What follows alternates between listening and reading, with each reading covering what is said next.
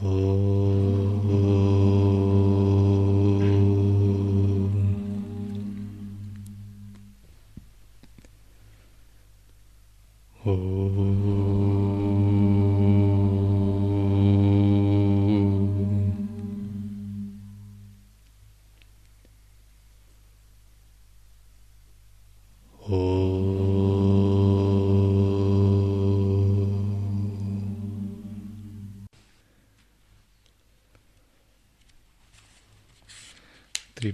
Рахасия, глава 21.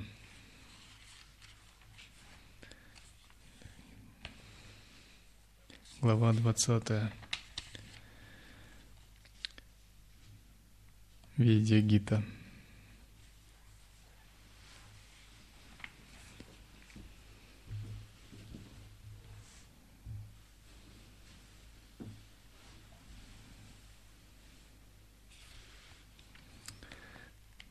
Обсуждение качеств джняни.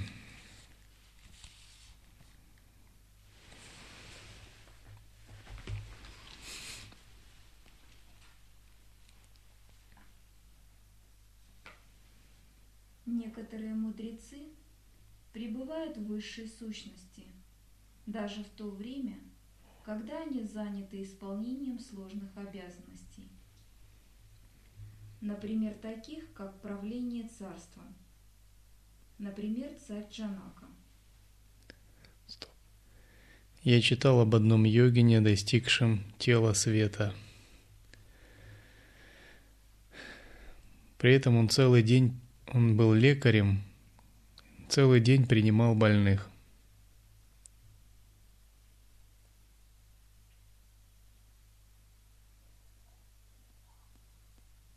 Также он был открывателем священных текстов. Несмотря на то, что он был лекарем и целый день принимал больных, его ум непрерывно был погружен в высшую сущность. Поэтому, когда он оставил тело, его физическое тело исчезло, растворившись в радужном свете.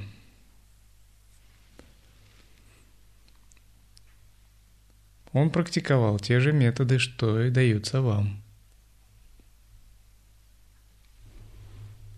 Просто, когда говорят о том, что кто-то достиг вершины, такие люди были особенно усердны в практиках. Они познали практику до самой глубины и сумели извлечь из нее пользу.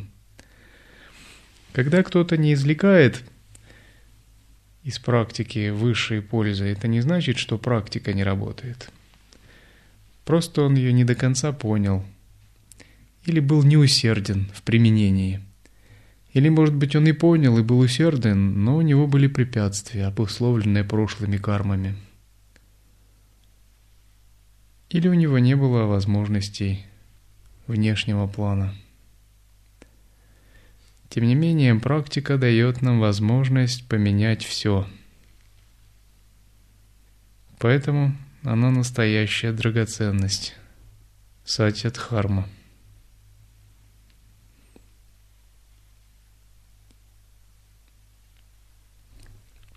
Только за некоторые из учений, которые преподаются в Санге, я бы со своим нынешним опытом лет двадцать бы, как послушник бревна кидал. Так, так я считаю, настолько они драгоценные. Только за некоторые из янтр. Но ценность учения сразу понять трудно. Учение можно по-настоящему ценность прочувствовать только когда ты побыл пчелой, побывал, изучил очень много учений, перебрал множество школ, видений, научился сравнивать реализации святых, обрел опыт в этом. И сам пару раз споткнулся в своем, в своих незнаниях и увидел, какова им цена и какова цена знанию.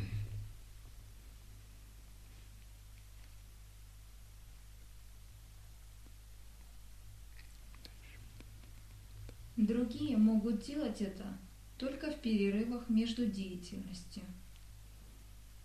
Третьи же добиваются этого только непрерывной практикой. Они относятся Первый уровень джняни – реализованные. Второй – те, которые подбираются к реализации, но теряют высшее присутствие. Когда они садятся в медитацию или уединяются, они восстанавливают свое сознание.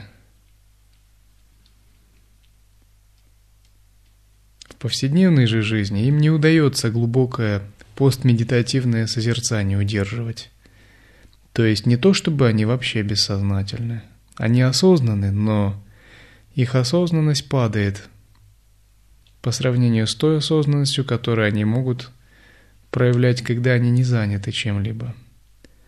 Вся наша задача заключается в том, чтобы добиться глубокого присутствия в медитации, а затем по выходу из медитации научиться его поддерживать и уравнять состояние глубокой медитации и состояние в постмедитативный период. Сначала учитель дает наставление по ученической медитации ученику, типа Махашанти. Останавливай мысли, пребывай в промежутке между мыслями, в пустоте. Состояние, где нет мыслей, это покой. Где есть это движение. Нужно полностью понять различия между ними и взять под контроль как покой, так и движение – когда ученик продвигается в сидячей медитации и может по своему желанию добиваться покоя, он достиг прогресса, обрел опыт. Потом учитель говорит, а теперь исследуй того, кто переживает покой, и того, кто переживает движение – когда ученик исследует, концентрируясь на чувстве «я», он ничего не находит. Тогда он пребывает в замешательстве и говорит, раньше все было ясно. Вот это покой, вот это движение мыслей. Но когда я исследую того, кто переживает покой или движение мыслей, я ничего не нахожу. Учитель говорит, ну, только по-настоящему ты сейчас и начал приближаться к истинной природе ума. До этого это были всего лишь игры. Пойми, что твоя природа является источником как и покоя, так и движения. Сама же она не обусловлена. Теперь держись ее и поддерживай, углубляя это состояние в течение всех жизней.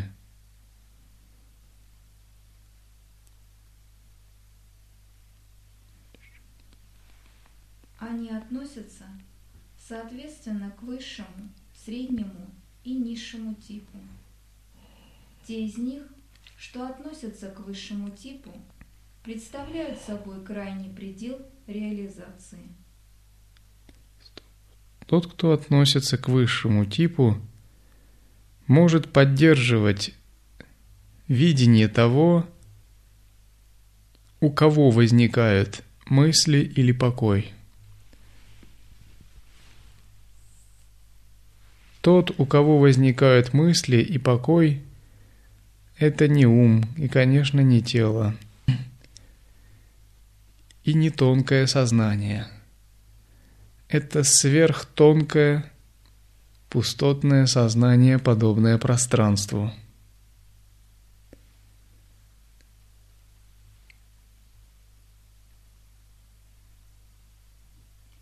Непрерывное, полное осознавание – даже в состоянии сна, признак мудрецов высшего типа.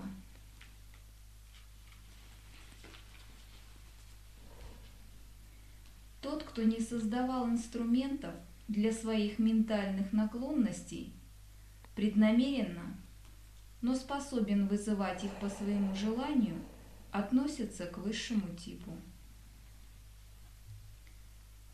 Кто пребывает в высшей сущности своего «я», самопроизвольно и непрерывно, подобно тому, как невежественный человек пребывает в теле, тот опять же относится к высшему типу. Для высшего практика не существует практики, не существует пути, он находится в самом центре практики. То есть то, что другой достигает с усилием, он получает естественно. Ну, представьте, человек делает асаны. Каждый день крии, шангпракшалану, нети – у него тело становится гибким, очищенным. Но все равно он не достигает совершенства, он все время в погоне за каким-то недостижимым идеалом. А другой рождается Богом. Он может руку превратить в ногу, завязать их узлами. Ему вообще это не нужно делать, он просто этим обладает по праву. То есть ему нет нужды этим тренироваться, просто такова природа у него, божественного тела. Оно не нуждается ни в криях, ни в шангпракшалане.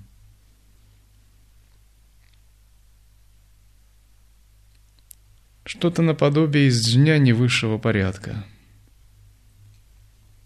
Он обладает своей исконной природой, непрерывно находясь в ней – Конечно, он уже не человек.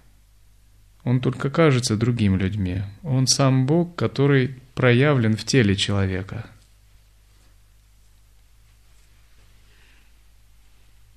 Его же главное сознание пребывает совершенно непостижимом состоянии. Можно сказать, человеческое в нем занимает 5% или 10%. Абсолютное занимает в нем 90-95%.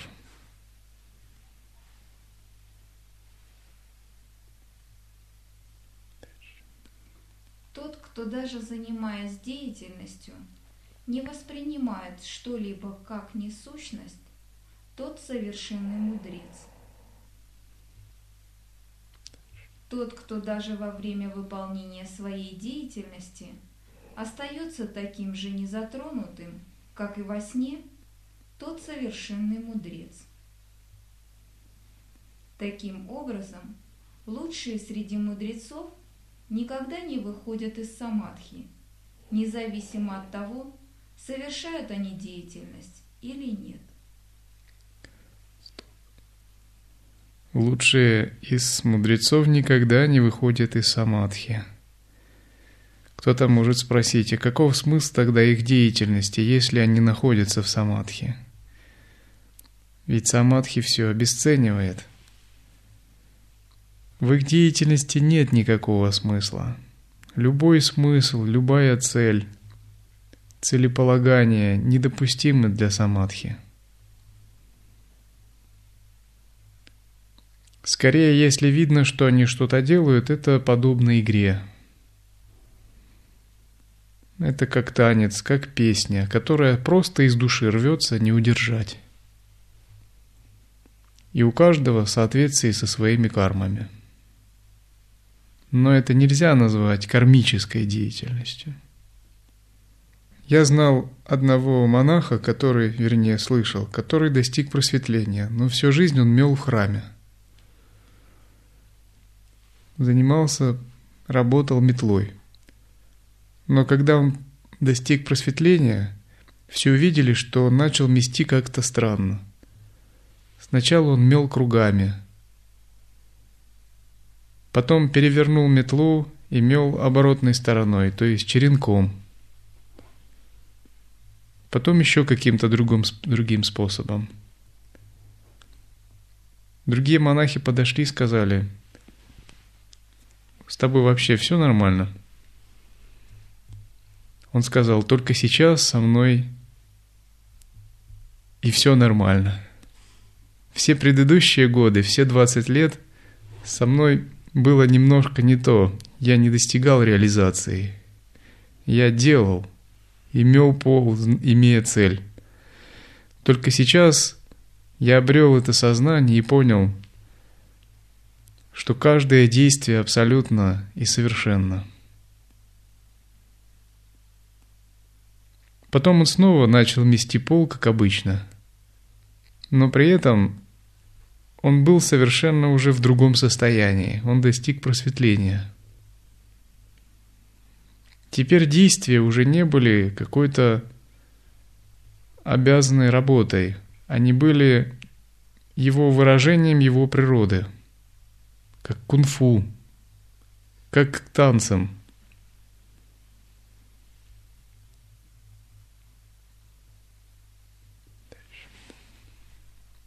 кто, исходя из своего собственного опыта, способен различать уровень других чиняний, включая лучших среди них, тот, несомненно, является совершенным мудрецом.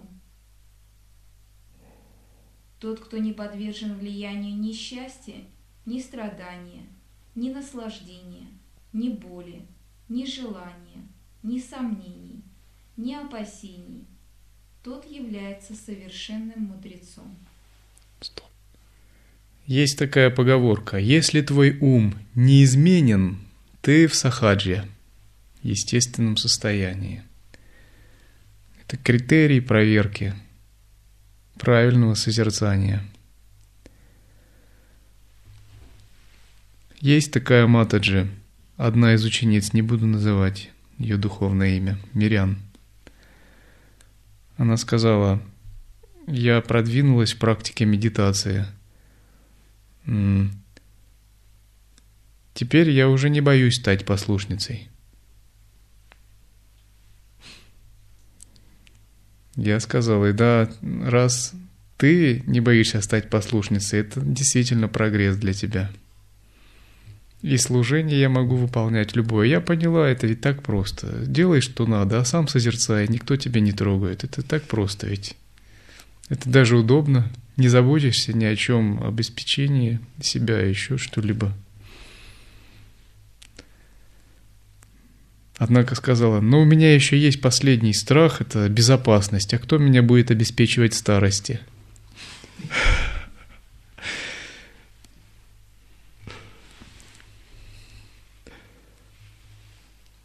Я сказал, пока ты не научишься жить, не желая безопасных вариантов,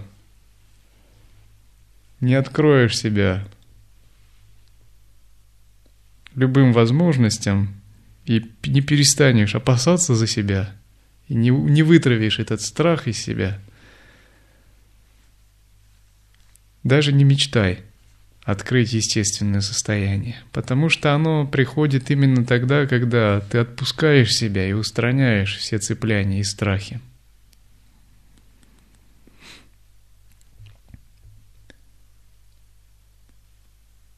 Затем я ей сказал, на самом деле, пребывая в цепляниях, ты гораздо в более невыгодном состоянии, вот его надо опасаться –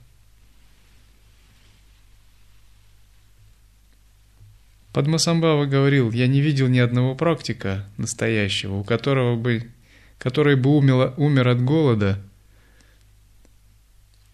или от того, что у него нет одежды.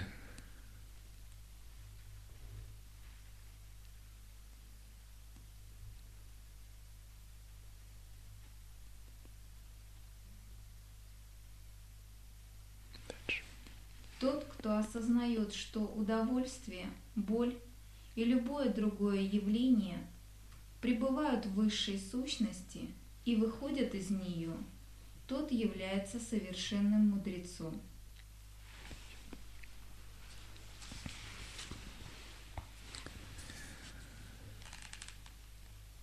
Удовольствие, боль и любое другое явление пребывает в высшей сущности и выходит, и выходит из нее –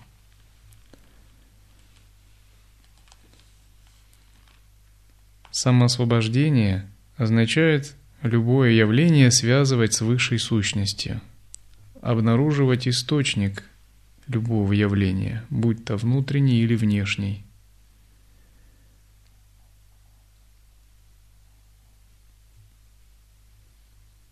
и понимать, что любое явление порождено из, не, из нее.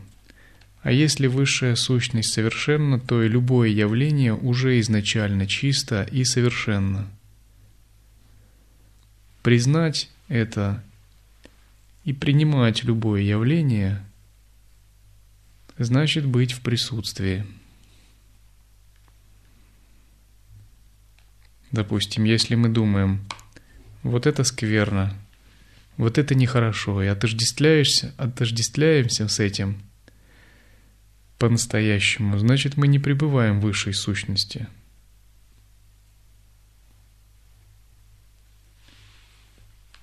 В относительном измерении есть то, что надо отвергать, и то, что принимать. Тем не менее, внутри следует понимать все как манифестацию высшей сущности –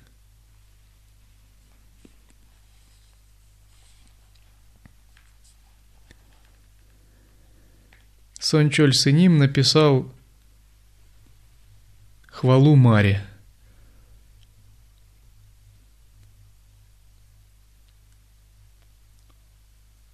Он написал «Как почитаю тебя, Мара?» Ну и так далее. Но Сончоль Сыним святой, он не сатанист. Почему он написал хвалу Маре? Сказал, все воздают хвалу Будде, а Маре хвалу никто не воздал. Но Мара и Будда – это две стороны одной реальности, то есть это та же манифестация Будда сознания. Потому что Будда сознание не знает разделений и не знает отвержений. Поэтому Абсолют проявляется различными способами. И Сончуль Синим хотел это подчеркнуть. Разумеется, если твоя духовная сила невелика, и ты в Маре не способен увидеть Будду, лучше особо не поклоняться Маре.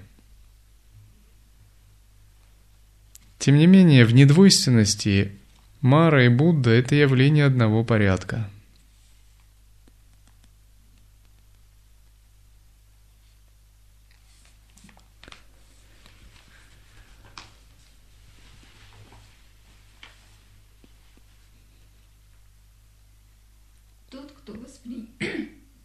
воспринимает себя как пронизывающего все и вся, как невежественных, так и освобожденных, тот является совершенным мудрецом.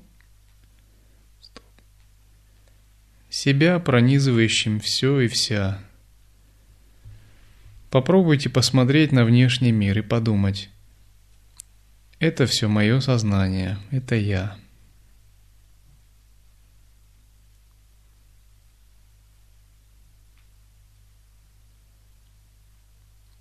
Сначала окружающие, другие. Легче всего подумать так. Вот когда в снах что-либо снится, ведь это все создано сознанием. Но во сне ты этого не понимаешь. Ты всерьез вступаешь в взаимоотношения со своими мыслями. Но как только проснулся, это все сразу исчезает. Материальный мир подобен сну, только он более плотный.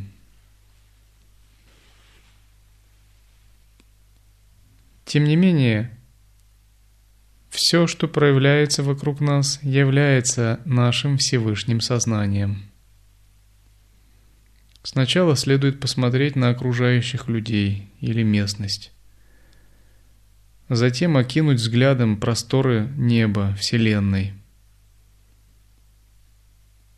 А затем должна вспышка пронзить ваше сознание – если все, все вокруг – это мое сознание, то это не только чухлонка, ветлуга и даже не только полярная звезда, а это миллиарды бесконечных вселенных. Это биллионы световых лет, безграничное пространство и время. Тогда у вас просто дух захватывает, и ветер в ушах начинает свистеть. Только тогда по-настоящему вы начинаете чуть-чуть понимать величие высшей сущности сознания, вашего собственного «я». внезапно вы можете почувствовать, что это ваше высшее «я» настолько огромно и запредельно, что вы слишком маленький, и между вами очень мало чего-то общего. Такое оно бесконечное. Тем не менее, привычка воспринимать себя таким образом, привыкание к такому видению себя, это и есть пестование истинного созерцания. До тех пор, пока эта привычка не вытеснит идею «я есть маленькое тело», «я есть маленькая личность», пока она не проникнет до костного мозга – Поэтому и говорят, что главное это не столько медитация, а привыкание к взгляду, поддержание такого взгляда на себя.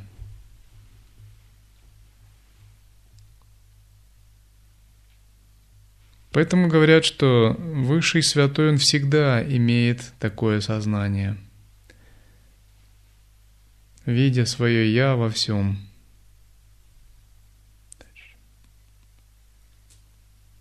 кто даже зная путы неволи, не ищет высвобождения из них и пребывает в умиротворенности, тот совершенный мудрец. Совершенный среди мудрецов тождественен мне. Нет абсолютно никакого различия между нами. Как только вы погружаетесь в это состояние, вы становитесь идентичными со всеми Буддами, просветленными древности. Разница лишь только в том, что они имеют гораздо больше опыта и силы в нем пребывать, поскольку реализовали его гораздо раньше.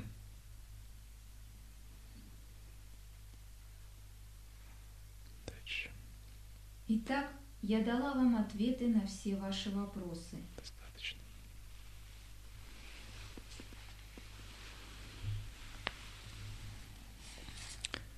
Произнеся это, запредельный разум умолк. Затем все риши восхвалили Шиву и других богов и возвратились в свои собственные обители –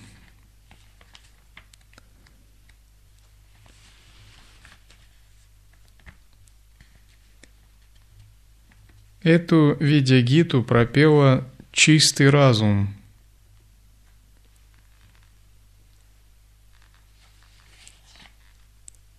Высшее божество, величайшее, наилучшее